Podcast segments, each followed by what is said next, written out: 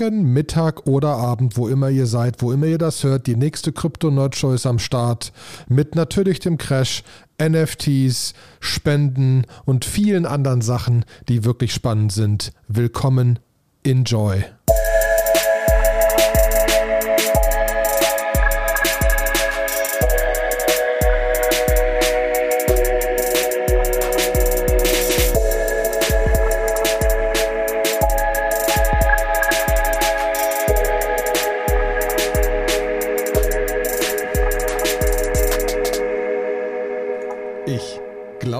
Recorden einen wunderschönen guten Tag, Sebastian. Willkommen bei der Crypto Nerd Show.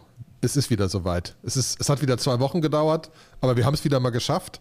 Äh, und es wird, es wird spannend. Hallo Sebastian, es, es freut ja. mich, dich zu sehen. Hallo Oliver. Und ähm, wie wir natürlich immer wieder feststellen, wir müssen ja auch ein bisschen über uns sprechen und dementsprechend äh, äh, ganz kurz, der Sebastian von Neuen Elements äh, kann euch helfen bei jeglichen Projekten ähm, und besonders, glaube ich, auf der Suche auch nach neuen Mitarbeitern im Moment. Ähm, ja, wenn ihr Bock habt, irgendwie coole Projekte umzusetzen mit React, auch im Ethereum-Bereich, äh, NFT-Bereich, dann meldet euch. Meine, wir, haben, wir sind ja am Puls der Zeit. Genau. Ja, und Olli, wie schaut es bei dir aus? Du machst ja dann, wenn wir die Projekte fertig gebaut haben und die so groß werden, dass man die in der Cloud operaten muss, dann machst du das ja mit Giant Swarm. Genau. Brauchst du auch neue Leute? Das muss ich sogar sagen, wir brauchen auch neue Leute. Wir brauchen sowohl Plattform-Engineers, wir brauchen SREs ähm, für die, für die Serverseite mehr. Äh, ich suche nach einem Account-Engineer, ähm, der sich mehr um die existierenden Kunden kümmert. Äh, wir suchen jemanden für Frontend. Es, äh, also diese, diese Wirtschaft ist wieder erwacht. Äh, ja.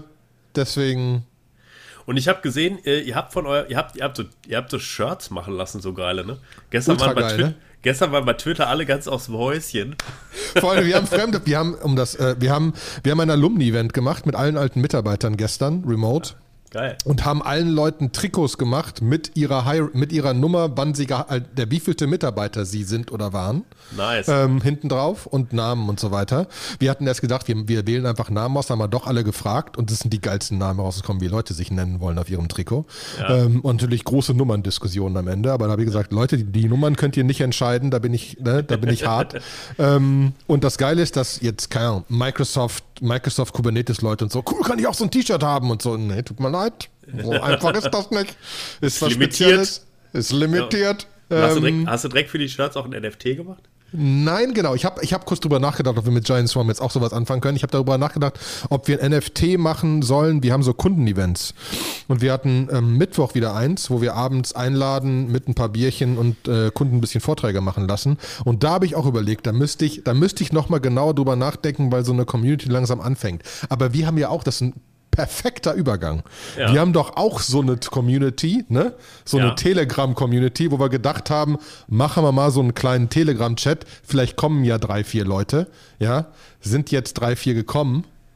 Wie sieht es denn da aus? Sind ein paar mehr, ne? Sind Stand heute, sind es 100 Leute. Ist unfassbar. Ist auch einfach so echt krass zu sehen, wie schnell das gewachsen ist und wie viel Feedback man dann auch kriegt, wie krass die Leute sich untereinander unterhalten und dass man dann auch immer noch also mehr ein Insights bekommt. Das ist, glaube ich, für uns beide auch gut, weil, wie gesagt, das ist ja jetzt nicht, dass wir uns mit Krypto beschäftigen, ist jetzt nicht unser Hauptjob, sondern es ist mehr so nebenher. Und dann hilft das einfach manchmal, wenn da unheimlich smarte Leute sind, mit denen man mal ein paar Sachen hin und her spielen kann, ein bisschen challengen. Habe ich das richtig verstanden? Wie macht man das? Und äh, ich habe dann heute mir überlegt, als wir dann 100 geworden sind, dass ich äh, einfach mal äh, ein kleines Visual mache, das sind so ein paar schöne Berge mit der Zahl 100 drauf und sage, okay, alle Leute jetzt hier in der Gruppe, ihr könnt mir eine Nachricht schreiben und äh, ich gebe euch dann ein, ein POAP-NFT. POAP steht für Proof of Attendance und es gibt eine Webseite, die heißt poap.xyz.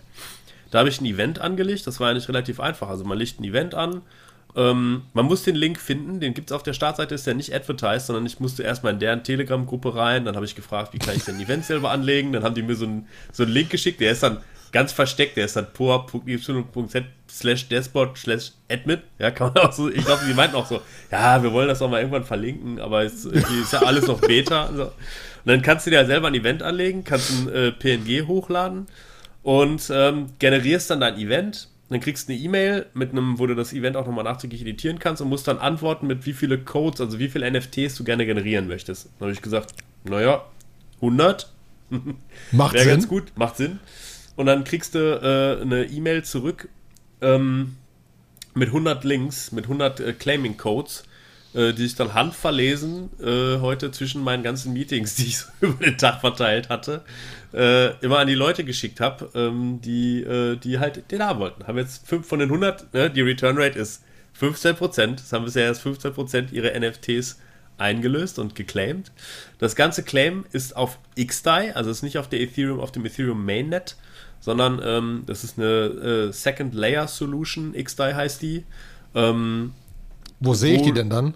ja, genau. Entweder du fügst mit deinem Metamask XDAI hinzu, dann kannst du die da sehen, also die XDAI-Chain.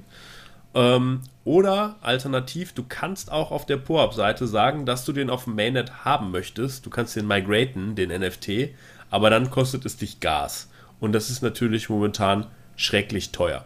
Also äh, wer sagt, ich will es reicht mir, wenn es auf XDAI ist, der kann auf xdaichain.com gehen. Ähm, da, da sieht man es dann. Ähm, und äh, erklärt, kriegt er auch eine Anleitung, wie man es im Metamask anlegt. Und wer es natürlich sagen will, so hier die Crypto Nerd Show, das ist so ein unfassbar geiler NFT. Wird Millionen wert. Äh, wird Millionen wird der wert sein. ähm, ja, ich meine, wir können damit lustige Sachen machen. Wir könnten jetzt irgendwie äh, irgendwann mal so eine, so eine, was weiß ich, ja, wir sagen so, okay, wir können allen Leuten, die den NFT haben, machen wir eine Permission Group, können, können sich einkaufen, ja, und die kriegen die, kriegen den Podcast einen Tag eher. Ein Tag eher, genau. Bevor alle, keine, keine Ahnung, wir machen mal ein Event. Ich meine, jetzt, äh, ich, ich habe ja erste Impfung jetzt schon durch, du glaube ich auch, ne? ja.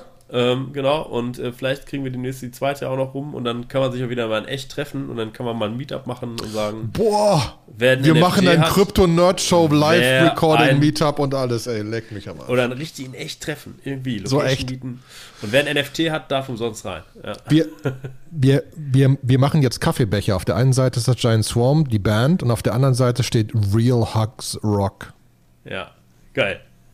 Ich habe schon alle gewarnt, wenn sich Giant Swarm wieder trifft, ihr werdet alle umarmt. Auf jeden Fall. Komme, was wolle. komme, komme, was wolle. So, und ähm, ja, also äh, wie gesagt, es ist cool gewesen. Es ist auch, ich glaube, einfach so dieses NFT-Ding. Ich mache das momentan. Musstest du denn irgendwas zahlen in terms of, also ist Nee. XDAI so cheap, dass, es, dass die das covern die, oder? Ja, die covern das momentan. Ich habe gefragt so und die meinten so, nee, ist alles umsonst. Ich habe dann gesagt so, hey, soll ich euch Partei spenden? Meinte er so, ja, cool, mach mal ruhig irgendwie. Und ähm, äh, habe ich aber jetzt zum Beispiel auch noch nicht gemacht, weil es kam auch jetzt noch nicht irgendwie hier an die Wallet-Adresse oder so, alles in Ordnung haben. Genau. Aber meinte, ich glaube, dafür sind die aber offen, ne? Irgendwie. Und ich glaube halt so für kleinere Events machen die es einfach so. Ich glaube, eine Transaktion auf XDAI kostet wirklich irgendwo im unteren, also im, im Zehntel-Cent-Bereich. Ähm, das heißt, es kostet sie wahrscheinlich bei 100 nicht, nicht wirklich irgendwas. Und äh, dann ist es, ist es auch okay. Ähm, und wenn du es dann halt für dich weiter claimst, das ist ja was, was äh, du dann selber bezahlen musst. Ne? Also das Migrieren Genau. aufs, aufs Mainnet. So Also ich werde das natürlich gleich aufs Mainnet migrieren, das ist keine Frage. Ne? Also, Natürlich. Natürlich. Ähm, So. Aber das passt ja auch cool, weil die, die Idee war auch, wir auch schon drüber gesprochen, machen wir am Ende ein NFT zu jeder Folge und wer immer in der Folge war, kriegt dann den NFT. Jetzt kriegen das nur wir, irgendwann kommen Gäste dazu, kriegen auch mal ein NFT und so. Also da kann man ja noch super viele Spielereien machen. Also ich finde es sehr schön, dass du so die Initiative ergriffen hast und wie immer mal kurz was gebastelt hast und schon haben wir NFTs. Finde ich, find ich toll.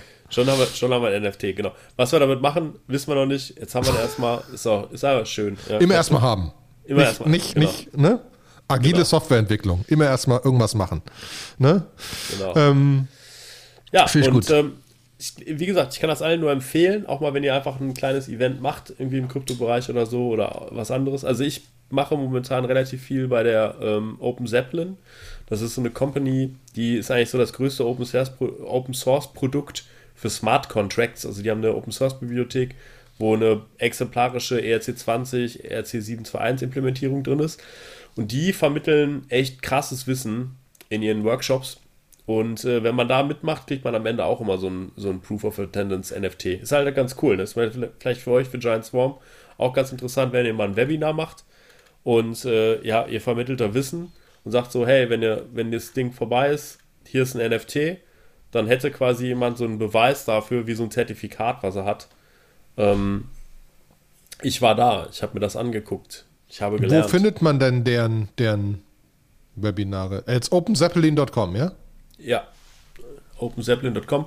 Ich kann das in die Shownotes packen. Okay, die sind pack auch, mal in die die kann man, Shownotes. Genau, die kann man sich dann auch immer so mit so einer Woche Verzögerung später auf YouTube nochmal angucken.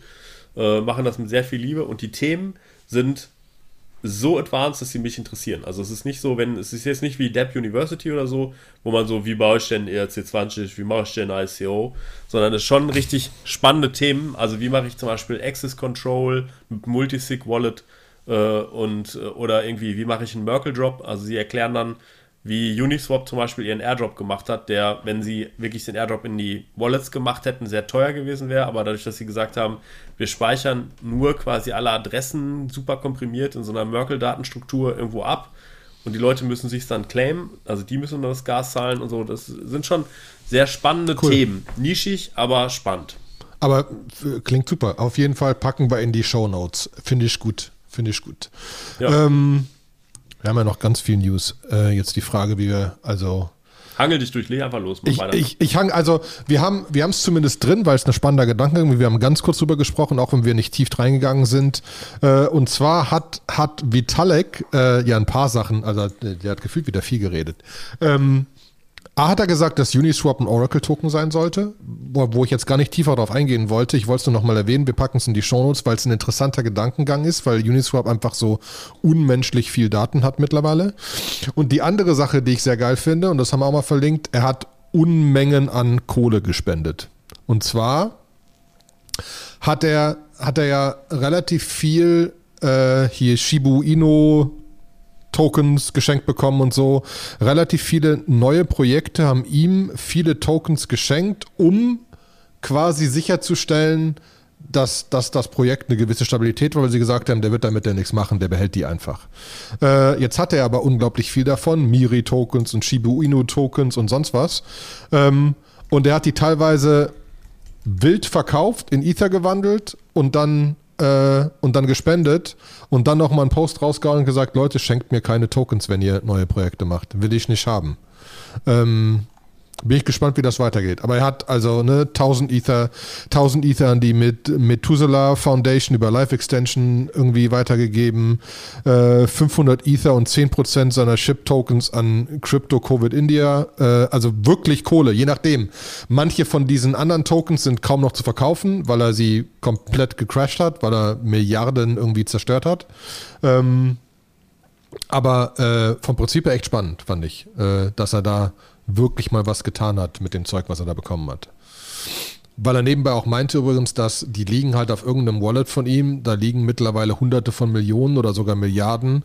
Er hat gesagt, entweder er müsste sie moven und haben will er sie auch nicht und irgendwas muss er tun, hat er gesagt, dann spende ich sie jetzt. Ähm, das erwarte ich ja übrigens noch, wenn irgendwann mal hier so die Original-Bitcoin-Tokens von Satoshi gefunden werden oder so. Irgendwann, glaube ich, werden die einfach automatisch in die Welt verteilt oder zu irgendeinem so abgefahrenen Projekt gespendet, ohne dass irgendwer es weiß. Das ist noch so meine Hoffnung, aber das ist ein ganz anderer Punkt. Ja.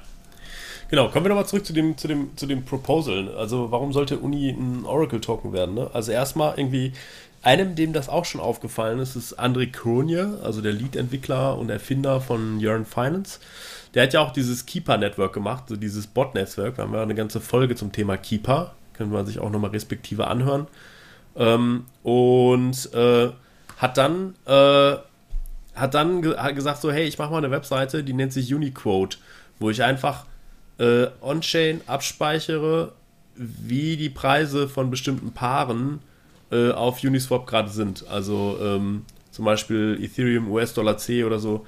Ähm, einfach um diese Informationen on-chain zu haben. Und es ist einfach nichts anderes als ein, als ein Oracle. Also ne? Uniswap hat ja alle diese Informationen. Es laufen ja unendlich viele Trades. Sie wissen, wie sich der Preis bewegt. So, und ähm, es ist es ist eigentlich alles da, was man wissen muss, um halt den Preis abzulesen. Und ähm, äh, klar kriegt man das auch bei Chainlink, aber es ist einfach eine etwas günstigere Alternative. Ne? Und jetzt ist da, okay, was, was fehlt jetzt noch, ähm, um das irgendwie voll zu einem Oracle-Token zu machen? Erstmal so die Abstraktion, dass man das mit jedem Paar machen kann. Ich weiß nicht, ob dann, die Frage ist halt, muss es dann auch ein Token sein, der auch auf Uniswap getradet wird? Ja, sollte, sonst verliert das so ein bisschen an Wert. Und dann ist die Frage halt, äh, wie ist der Staking-Mechanismus? Bei Chainlink funktioniert das ja so, dass du ähm, ja Links staken musst und du providest dann echte Real-World-Informationen und wenn die falsch sind, dann werden deine Links geslashed. Ähm, so funktioniert der Mechanismus. Korrigiere mich, wenn ich da irgendwo falsch liege. So, Klingt zumindest und, logisch. Ja, aber ich würde mir nicht trauen, dich zu korrigieren. Ja, ja, ich habe es auch nur so. Äh, das ist halt so ganz generell. Die Datenintegrität ist halt über eine ökonomische über eine ökonomische Motivation nicht zu lügen incentiviert. So. Mhm. Und äh, bei Uniswap könnte man das auch machen. Und das hat natürlich relativ interessante Konsequenzen für den Wert von Uniswap. Also wenn Uniswap jetzt nicht nur ein, ein Automated Market Maker, ein AMM ist, sondern auch noch ein Oracle, dann erhöht das den Wert von Uni natürlich massiv. Ne? Ähm, einfach die Marktkapitalisierung von Link nochmal auf Uniswap draufgehauen. Ähm, ist, ist was, was den Wert einfach an der Stelle noch steigern könnte. Äh, mhm. Und es ist eine spannende Sache. Ja, finde ich, also der, der, der Gedankengang ist krass, ne? Und wir haben ja, wir haben ja auch ein bisschen mit äh, Uniswap beide Uniswap V3 gespielt. Also da, da läuft einiges gerade, ne? Und gerade V3 wird spannend, finde ich. Äh, ähm, also sehr große Hoffnung auf Uniswap, dass da noch viel passiert. Und einfach äh, krass History. Mhm. Ähm, wir haben noch ein paar andere Sachen, die, die, die, die wir krass fanden. Ähm, eine Sache, es gab ein Announcement, dass äh, äh, jemand, jemand hat Nexus, Nexus Mutual 138.000 Dollar gezahlt als Premium, um ein 15k ETH Insurance Cover zu geben für Assets, die in Compound Finance sind was auf so vielen Leveln. A, dass jemand 65 Millionen in Compound Finance steckt. B, dass jemand das versichert. Und dass jemand das versichert für nur 138.000 Dollar. Ähm, was ich, was ich schon auch wieder, wieder, wieder spannend finde. Vor allen Dingen ähm, ne, versichert zumindest für einen Monat. Ähm, hm. Also äh, da langsam, langsam kommen da Volumina rein, finde ich immer. Ähm, wo wir echte Marktwerte sehen, wo ich echt mhm. gespannt bin, wo das hingeht, weil das ja noch so ein bisschen so, dass du kleine Sachen versicherst und so. Aber 65 Millionen ist mal eine Versicherung. Mhm. Ja, da frage ich mich auch, wer sowas macht. Also ob es da irgendwo so ein, äh, irgendwie bei der Münchner Reh auch so einen so, ja, ich habe von Olli und Sebastian den Podcast gehört. So, und dann ja. habe ich, mal, hab ich mal 65 Millionen rübergeschoben. Aber ich hatte mir dann das zu Herzen genommen, was die mit, mit äh, Smart Contracts gesagt haben, und habe ich mein Nexus Mutual immer versichert. Hat geklappt. Genau. so. Da hat ja jemand wirklich, genau, das ist genau diese Frage. Ne? Ähm, wobei auf der anderen Seite, das merkt man immer wieder, ähm, ist ja scheinbar, also, also Uniswap ist mittlerweile einer der großen. Dann hast du ähm, Frax Finance, haben relativ viel Geld in anderen Dingern, dass die von ihren, ihren Sachen, die, die, die, die in, dem in, in dem System fest sind, einfach dann wieder Compound Finance reinlegen und so weiter. Ähm, es gibt die ersten DAOs, die Investments machen zusammen. Äh, haben wir auch einen Artikel verlinkt, das einfach wo, wo, wo verschiedene Leute mittlerweile glauben, dass DAOs eine der nächsten großen, großen Dinge sind. Und ich glaube auch, wenn wir es weit fassen und sagen, dieses irgendwie ein Krypto-Dings, was automatisiert entscheidet, wie Entscheidungen getroffen werden, wird relativ groß werden. Ne? Da, mhm. da werden einige Sachen kommen, die wichtig sind. Auf der gleichen Seite wird das zu echten Risiko, Risiken führen, bringt uns eigentlich direkt zu unserem nächsten großen Thema das wahrscheinlich alle mitbekommen haben. Wir haben so einen, wir haben so einen leichten Crash gehabt. Oh ne? ja. So, so ist ein bisschen runtergegangen, dieses Krypto-Dings. Mhm. Ähm, irgendwie, irgendwie hat Elon gesagt, dass das, das mit Bitcoin ist doof mit der Energie und so. Mittlerweile hat er auch schon wieder gesagt, äh, äh, Tesla has Diamond Hands. Dann ging es dann wieder bergauf. Also alles, was Elon sagt, passiert. Äh, manche Leute glauben, langfristig ist das auch wieder irrelevant. Aber wir wollten auf jeden Fall mal zumindest ein bisschen ein paar Sachen über diesen, über diesen Crash reden. Weil es gibt einfach, ähm, wir haben ja immer schon gesagt, wer, wer in diesem Kryptomarkt im Moment spielen will, muss das tun, weil es ihn interessiert und weil er was lernen will. Weil dann lehrt er das Wiss, also dann lehrt er das Geld schlimmstenfalls in seinem Kopf aus und hat was gelernt. Weil du kannst da immer noch alles verlieren. Wer immer da mit Leverage spielt, kann sich auch gleich erschießen. Ähm, und ähm, ich glaube, das hat man teilweise auch jetzt, jetzt gesehen. Es gibt Rumors, dass das ganze Ding geforged wurde.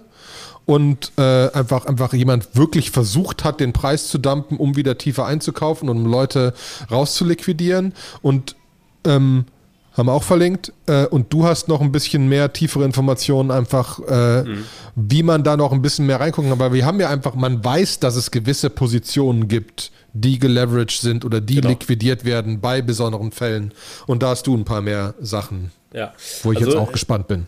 Genau, ich, ich gucke eigentlich immer, ähm, wenn, wenn ich so merke, es rutscht so Richtung 20% Minus. Ne? Also das ist ja bei Krypto jetzt nichts wahnsinnig Ungewöhnliches dann geht bei mir mal schon so eine Alarmglocke an und dann setze ich mich hin und gucke mir zwei Sachen an. Das ist einmal, es gibt eine Webseite, die heißt DeFi Explore, ähm, wo ich äh, von MakerDAO, das ist eine große äh, Landing-Plattform, die wir auch schon ein paar Mal erwähnt und auch behandelt haben.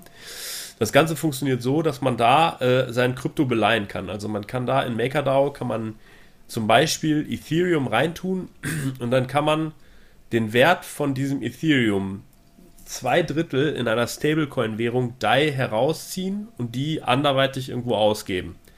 So, ähm, und das Ether ist dann natürlich als Sicherheit hinterlegt. Und wenn jetzt der Preis von dem Ether als ein, um ein Drittel fällt, dann ist ja genau so eine Kollateralisierungsgrenze erreicht, wo äh, das, was du rausgezogen hast, genauso jetzt gerade das wert ist, was das Ether ist, was drin ist. Und dann behält sich MakerDAO vor, dein Ethereum am offenen Markt zu liquidieren, zu verkaufen und damit das DAI äh, wieder zurückzukaufen am offenen Markt oder damit zu stabilisieren, damit quasi dieses, das, äh, das System erhalten bleibt. Ja, das ist die mhm. Mechanik, die da passiert.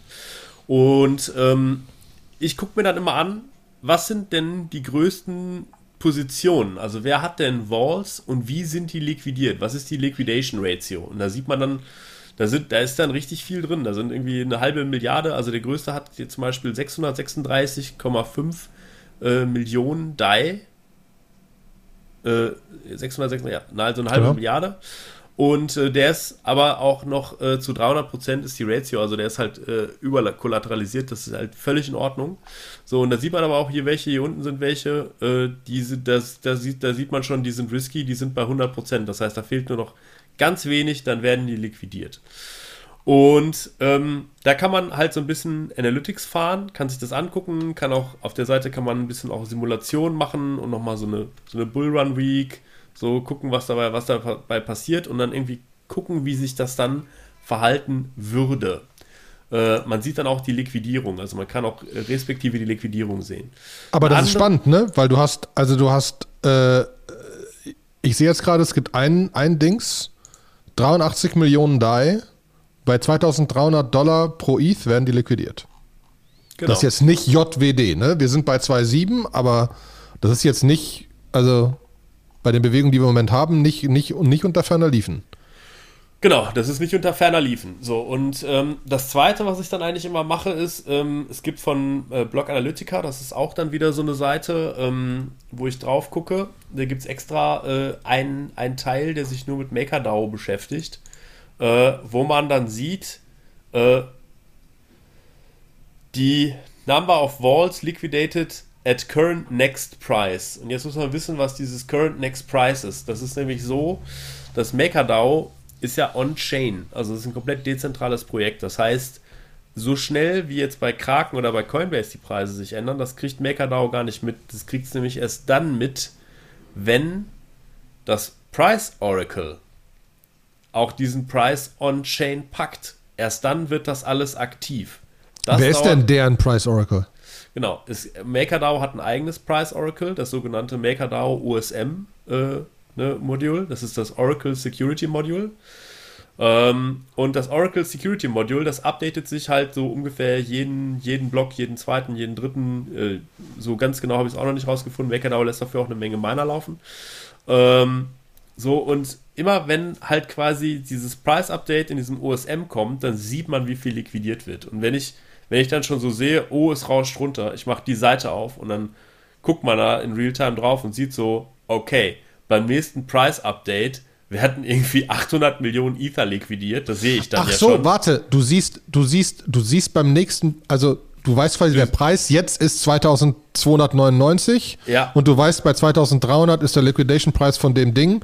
wenn jetzt der Preis nicht hochgeht wieder in der nächsten Sekunde, ist beim nächsten Block das beim Ding nächsten, liquidiert. Beim nächsten Block ist das Ding liquidiert. Also So. rein theoretisch könnte mal für ein, zwei Blöcke der Preis drunter fallen, wieder hoch und dann kriegst du das Ding gar nicht unbedingt mit. Ja. Aber, aber wenn es halt, wenn du, okay. Wenn's Das heißt, du siehst explizit, was da jetzt gleich liquidiert wird. was da jetzt gleich liquidiert wird. So. Und das war auch dann so ein bisschen, also man kann dann auch noch äh, härter einsteigen. Also ihr könnt mal eine super Adresse dafür ist einfach generell äh, die MakerDAO Chat Community. Ne, ähm, die haben auch noch mit Maker Tools und noch ein bisschen anderen Sachen kann man auch ein bisschen SQL Queries auf den ganzen Daten machen.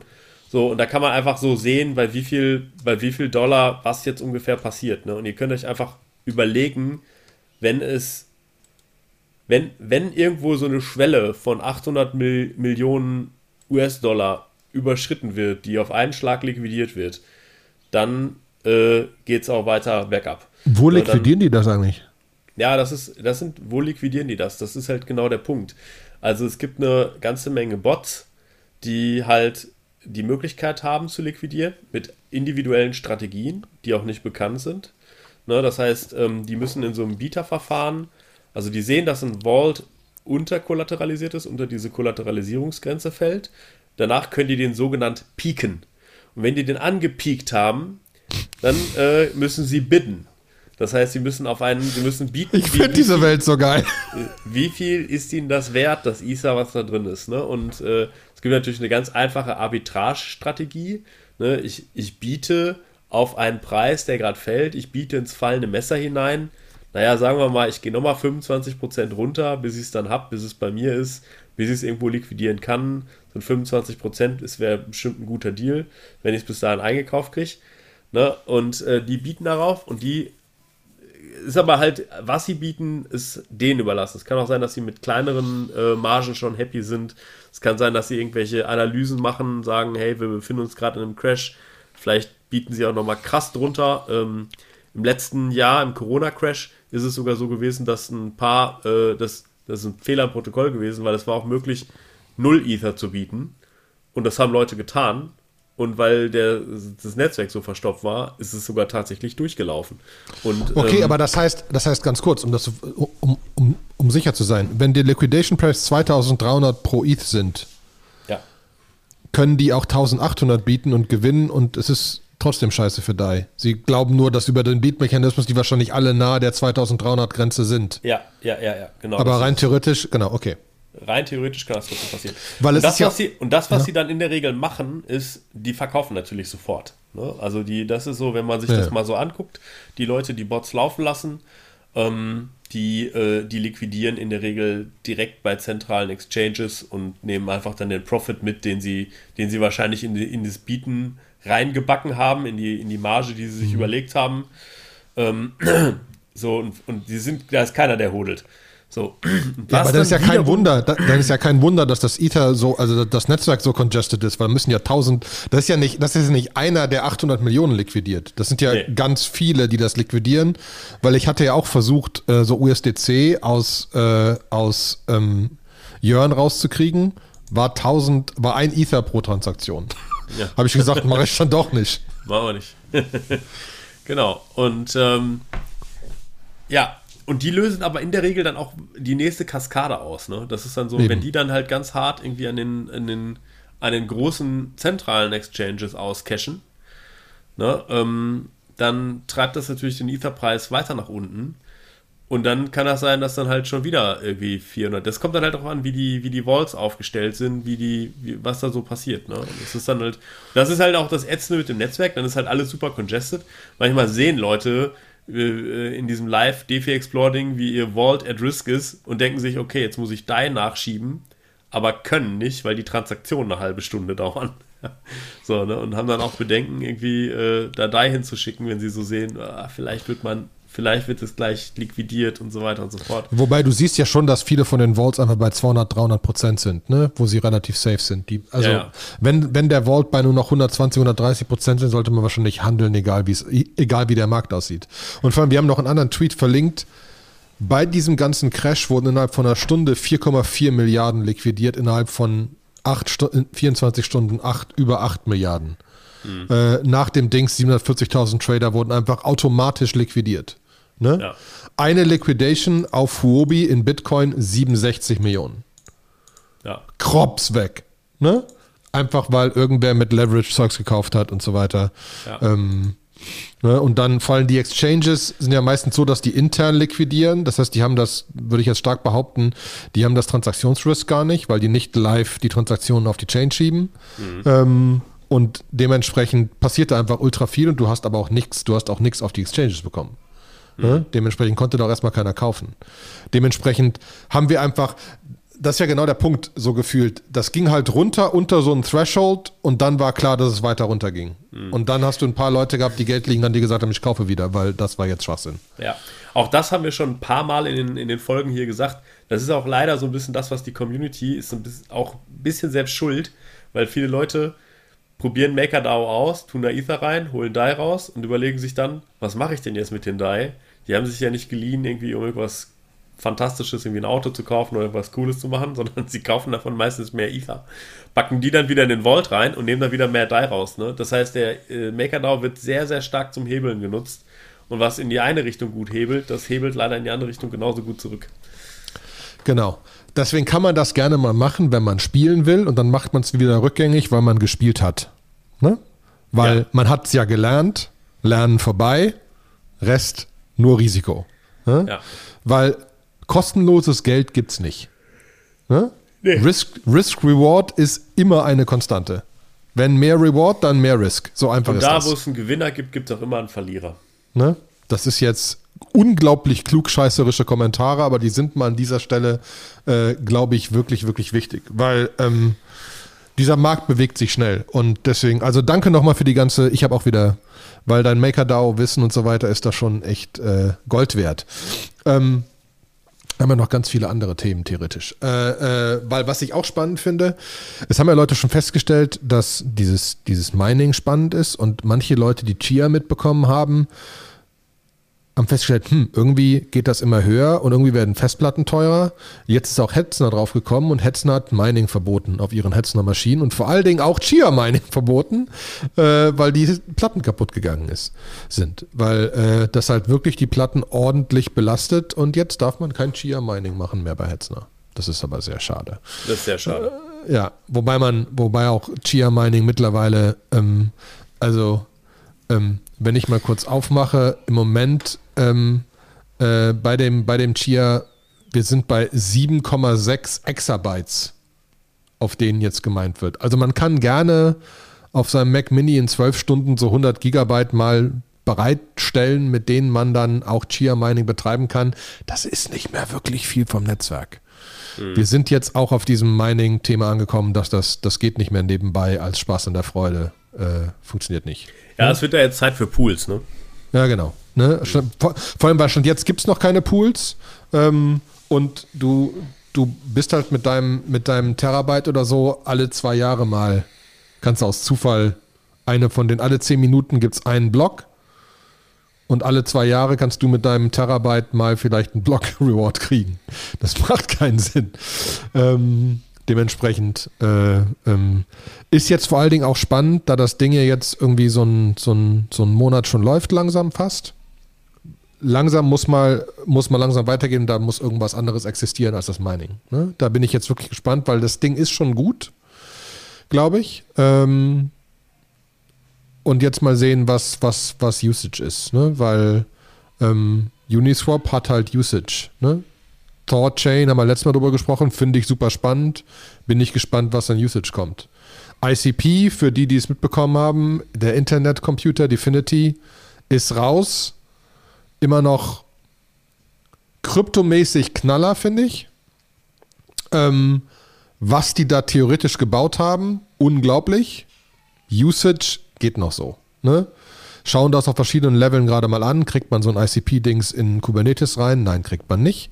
Ähm, wie wird man denn Teil des Netzwerks? Kompliziert. Das Netzwerk ist noch ultra klein. Wie kann man denn da deployen? Ziemlich kompliziert, außer man nutzt einen Partner von denen. Können wir auch noch mal in Ruhe ein bisschen tiefer reingehen. Ich bin da noch am Analysieren, am gucken, was man da drauf kriegt, äh, weil es ist schon cool, aber zum Beispiel auch keine, 10 Megabyte Files. Ansonsten werden sie, muss, werden sie klein gehackt. Äh, das heißt, Files musst du irgendwie irgendwo anders hin tun. Ne? Ähm, weil ich im Moment gucke, kriegen wir, kriegen wir theoretisch unseren Podcast da gehostet. Webseite, Files, alles. Nee, kriegen wir nicht. Also zumindest nicht die Files. Ähm, Webseite würde man hinkriegen. Ne? Mhm. Und das funktioniert auch schon, rein theoretisch. Ähm, aber das Netzwerk ist halt mini. Ähm, und da muss man halt nochmal ein bisschen gucken. Ne? Ähm, aber es ist halt ein, ein, ein ziemlich spannendes System vom Prinzip her.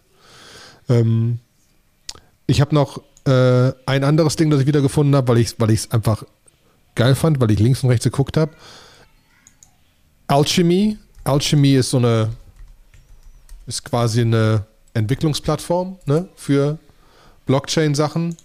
Ähm, und äh, die haben Geld bekommen und einfach nur Geld bekommen wie ein Standard VC und so weiter. Also von, von Standard VCs ohne wild, äh, ohne wild irgendwas anderes, was ich sehr spannend fand. Ähm, äh, Finde ich auch gut, äh, dass es sowas auch noch gibt, einfach eine Entwicklungsplattform. Ähm,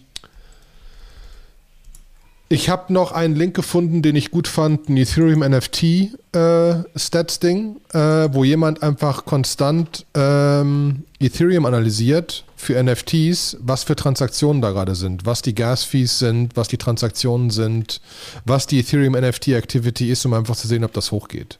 Weil da es kommen mir jetzt einige Sachen wieder auf, auf, auf, auf Ethereum für NFTs, äh, Pope, ne, XDAI Chain, äh, haben wir gerade drüber gesprochen. Das Flow-Netzwerk ist ja immer noch da. Ähm, da müssen wir mal sehen, wo der ganze NFT-Hype hingeht. Ähm, da bin ich echt gespannt. Ein, ähm, mein, mein Schwager, der gerade ein Buch rausgebracht hat, äh, oder jetzt ein Buch rausbringt, der Verlag hat ein NFT gemacht zum Buch. Äh, einfach um es mal auszuprobieren, um so ein bisschen die Ersten zu sein.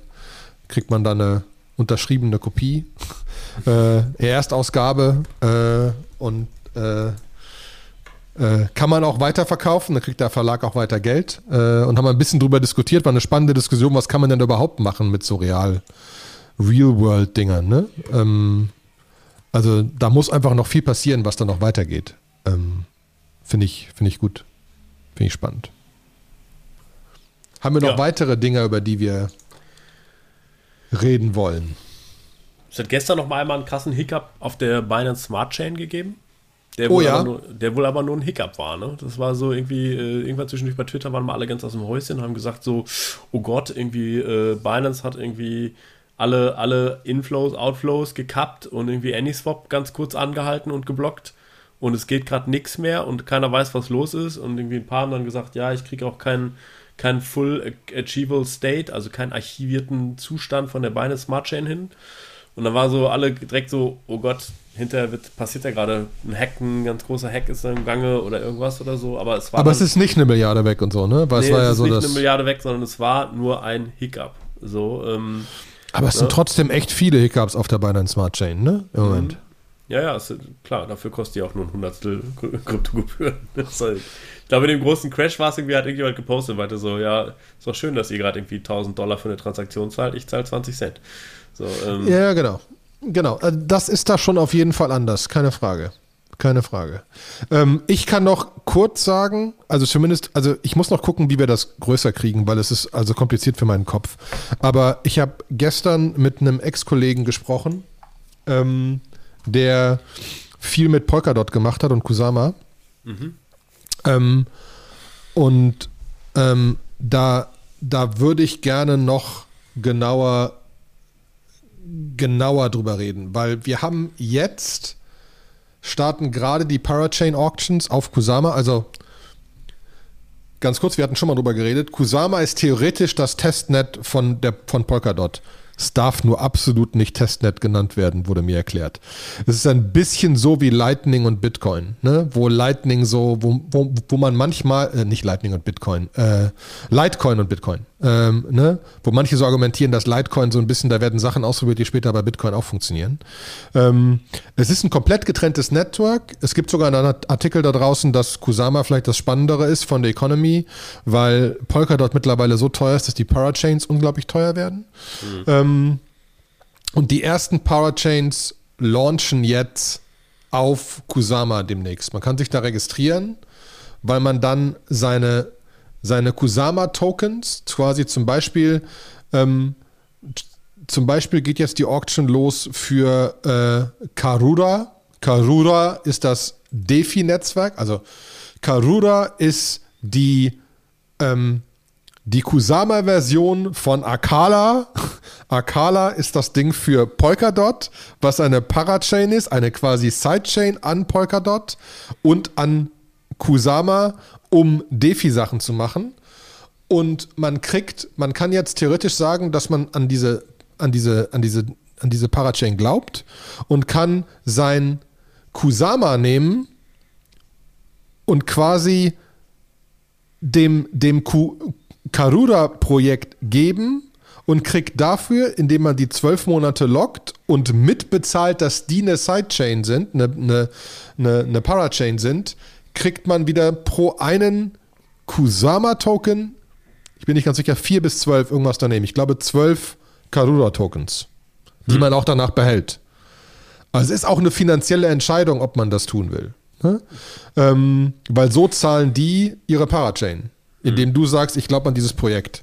Gibt auch eine Liste, die ich, die ich, die ich auch in die Shownotes reinpacke, von so ein paar, paar, paar Parachains, die jetzt einfach kommen. Und es, es geht halt los auf, auf Kusama und wird dann später in ein paar Monaten auf Polkadot kommen. Mhm. Ähm, und es sind ja einfach wahnsinnig viele Leute, die daran glauben, dass dieses System funktionieren wird. Und das zeigt sich jetzt nochmal noch so ein bisschen, ne? Weil ja. wir haben halt einfach, also wir haben ja spannende Sachen, die auf Ethereum passieren, haben wir die letzten Mal immer drüber gesprochen. Das ist jetzt so der große Schritt, der, der, der bei Polkadot äh, und, und Kusama passieren. Solana hat auch ist auch viel passiert in der Chain im Moment, die einfach ein ganz anderes Modell fahren, wie die das wie die, wie die sicherstellen, dass die Chain korrekt ist. Ähm, und da ist einiges am Preis passiert und viele Leute glauben noch unglaublich an, an Solana, wo auch viel passiert. Also gefühlt sind wir so, keine, sind wir so on the brink von einigen krassen Sachen, die jetzt passieren müssen. Wenn, ne, wenn ERP 15597 vergessen, ähm, bei Ethereum rauskommt, wenn Proof of Stake startet bei Ethereum, passiert wieder viel. Parachains starten. Ja, ich glaube, ich glaub, Parachains, Parachains ist ja so ein Konzept von Sharding. Ne? Das ist ja das, was hier, sagen wir mal, jetzt so gefühlt, wenn ich es richtig verstanden habe, haben sie Sharding bei Ethereum jetzt erstmal gestrichen, gesagt, wir machen jetzt erstmal irgendwie äh, ERP 1559, dann gucken wir, dass wir ETH 1 und ETH 2 mergen und dann gucken wir dann, wie wir Sharding machen. Äh, während ähm, Kusama und Polkadot ja so basieren, dass du halt diese, du hast so eine bestimmte Anzahl von Shards, die du überhaupt haben kannst. Ich glaube, es sind 128 Stück oder 250, weiß ich gerade nicht. Und Ne, ich glaube, es sind nur 10 Sidechains. Es sind 10 Parachains. Es sind 10, ganz wenige. Es sind, ganz, es sind halt eine, eine definierte Anzahl, die es überhaupt ja. nur gibt, die vom Netzwerk beschützt werden. Und du musst die quasi mieten. Ja, und das funktioniert beim Auktionsverfahren und für einen bestimmten Zeitraum. Das heißt, du sagst, ich biete so und so viel Polkadots oder Kusamas für zwölf Monate für einen Slot und da kann ich dann ein Projekt operaten, zum Beispiel Uniswap. Und äh, die Idee ist natürlich, dass ich das DeFi-Projekt da, dass ich mit den Gebühren, die ich da mache, so viel Geld reinhole, dass ich mir natürlich auch meinen Slot leisten kann. Ne? Ähm, dass das irgendwo Sinn macht. Und das ist auch, glaube ich, so die, die Idee zwischen Kusama und Polkadot, dass man, dass man das so ein bisschen gestaged hat. Bei Kusama ist alles so ein Stück günstiger mhm. und noch so ein bisschen experimenteller. Und wenn man dann da validiert hat, dass das Business Model an sich geht, dann kann man zu Polkadot irgendwie rüberziehen. Und irgendwie, ich hatte auch mal irgendwo gelesen, das habe ich aber nicht wiedergefunden, dass irgendwie, wenn ich bei Kusama es schaffe, ein Jahr lang eine, eine Chain zu operaten, so eine Parachain, dann, dann earn ich damit überhaupt mein Ride auf so einen Spot in Polka. Ne, so irgendwie du hast so. das zumindest bei Validatoren. Wenn du mhm. mit 50 Kusama ich hoffe, ich bin bei den Zahlen richtig. 50 Kusama oder so kannst du ein Validate, also die, haben, die wollen 1000 Validatoren haben, das ist das Ziel. Wenn mhm. du einen gewissen Kusama festsetzt und da reinkommst, earnst du dein Right, wieder eins haben zu wollen bei der, bei der, bei, bei Polkadot, wo du 5000 Dot brauchst. 5000 mhm. Dots und du kannst wieder einen Validator laufen lassen, wo du wieder Dot verdienst. Ne? Mhm. Die kannst du alle selbst haben oder die kannst du bei andere Leute wieder kriegen. Ne? Ähm, ja. De deswegen, ähm, und es gibt zum Beispiel, können wir auch verlinken, Zeitgeist. Ähm, ist natürlich sehr schön, dass es Zeitgeist heißt, so klingt sehr deutsch. Ähm, ist, ist, ein, ist ein Prediction Market auf Kusama, wo sie im Moment so ein Horse Race machen, wer die Parachain wird. Mhm. Äh, also so ein bisschen, äh, wo man quasi darauf wetten kann, wer jetzt die nächste Parachain wird. Mhm. Ähm, deswegen müssen wir auf jeden Fall genauer angucken, wenn es denn genauer losgeht. Ähm, ein paar Links tun wir schon mal rein, weil wir jetzt eh drüber geredet haben. Äh, und dann kann man sich ein bisschen formieren. Ansonsten würde ich sagen, immer wir verlinken den Telegram-Channel, da kann man wieder tausend Sachen fragen. Da sind so viele Leute, die antworten. Ähm, und das sind so viele spannende Diskussionen. Äh, da werden wir ein bisschen weiter diskutieren, ähm, was denn dann noch alles so passiert, würde ja. ich behaupten. Genau. Ne? Gut. Weil wir sind wieder bei 45 Minuten und damit sind wir eigentlich am Ende, weil wir gesagt haben, das ist so unsere, unser Sweet Spot, ne? Gut. Da haben wir das Uniswap V3-Thema. Wir haben ein bisschen, wir haben mal ein bisschen mit Uniswap ja. V3 rumexperimentiert. Das verschieben wir aufs nächste Mal. da können wir euch mal ganz taufrisch erzählen, wie das so gelaufen ist und was das für Überraschungsmomente gegeben hat vor dem Crash. Da war ja vor dem Crash ist es ja so unglaublich abgegangen und nach dem Crash ist es rausgelaufen und so. Aber das erzählen wir alles nächste Mal. Genau, ja, ja, das ist, das war, wir haben das zur richtigen Zeit gemacht, weil es genug Bewegung in Ether gab, um da ja. ganz viel zu lernen. Einfach rauf, Dementsprechend viel gelernt. Dementsprechend, liebe Krypto-Nerd-Freunde, wir bedanken uns vielmals für die Zeit, die ihr uns zugehört habt. Ja. Bitte liked, bewertet, kommentiert, verteilt, ladet Freunde ein, Telegram-Gruppe, macht dieses Ding größer, the more the merrier, dann gibt es vielleicht irgendwann den NFT für 1000 Leute. Äh, Genau, und, ne? und, schreibt mich, die, die jetzt noch nicht gemacht haben, schreibt mich mal an per DM. Ich habe hier noch äh, 75, 75 äh, Claim-Links rumliegen. Ne? Denn irgendwann wird der NFT, da, da, da, denken der Olli und ich uns was Geiles für aus, was man mit dem NFT machen kann. Da, ja, der, Alter, das wird noch. Ne, genau, der wird auf jeden Fall ein Gin Tonic wert sein. Ja, genau.